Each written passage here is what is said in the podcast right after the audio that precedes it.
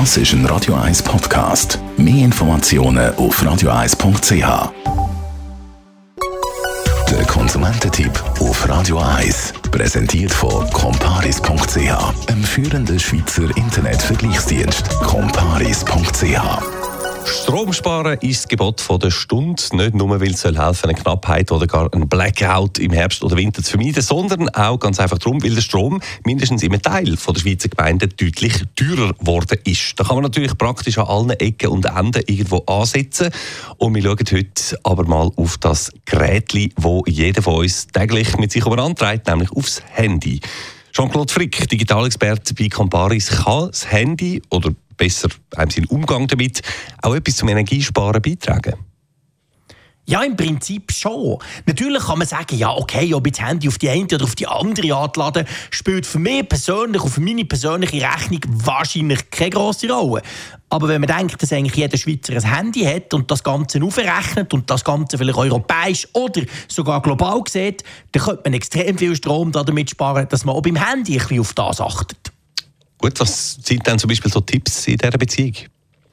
Der Tipp, der sicher am meisten bringt, wenn es um das Laden geht, ist, dass man eigentlich nicht Wireless Charging benutzen sollte. Ja, das ist zwar praktisch, man legt es einfach auf so ein Pad und es wird aufgeladen, aber die Effizienz von dieser Art vom Laden ist super schlecht. Ganz einfach darum, weil ganz viel Strom verloren geht, weil es ja keine direkte Verbindung zwischen Handy und Ladegerät gibt. Das heißt, es geht durch die Luft sozusagen minimal drüber und das die Verluste halt gross. Sprich, das Handy wird wärmer, das Ladepad auch und ein Teil vom Strom geht verloren. Wenn ihr also ein darauf schauen Strom zu sparen, dann steckt das Handy in Nacht einfach ein mit einem Kabel. Das hilft deutlich. Okay, das also mal zum Thema Laden. Und wie sieht es bei der Nutzung vom Handy aus? Ja, es ist ja so, dass der Bildschirm eigentlich das ist, was am meisten Strom braucht.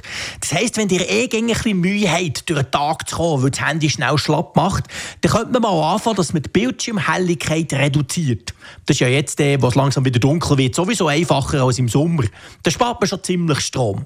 Man kann aber auch je nachdem, was für Apps man braucht, ein bisschen schauen. Zum Beispiel ist es so, dass Videostreaming braucht relativ viel Strom, weil dort der Bildschirm ja zum Teil stundenlang an ist.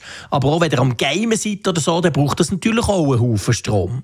Wenn ihr sicher sein dass ihr durch den Tag kommt oder wenn ihr mal ausprobieren wollt, ob man nicht vielleicht auch mal zwei Tage das Handy müsst laden dann könnt ihr den Stromsparmodus aktivieren. Der hat eigentlich jedes moderne Handy irgendwo in den Einstellungen versteckt.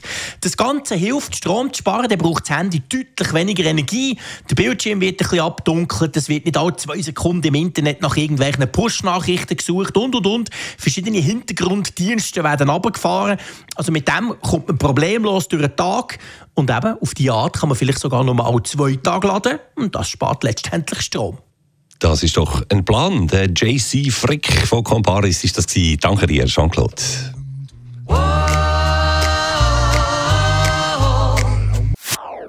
Das ist ein Radio 1 Podcast. Mehr Informationen auf radio1.ch.